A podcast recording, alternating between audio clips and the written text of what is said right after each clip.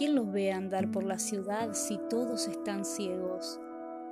Ellos se toman de la mano, algo habla entre sus dedos, lenguas dulces lamen la húmeda palma, corren por las falanges y arriba está la noche llena de ojos.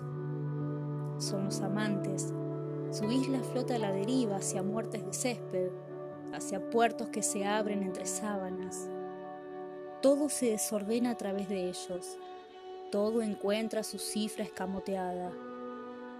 Pero ellos ni siquiera saben que mientras ruedan en su amarga arena, hay una pausa en la obra de la nada.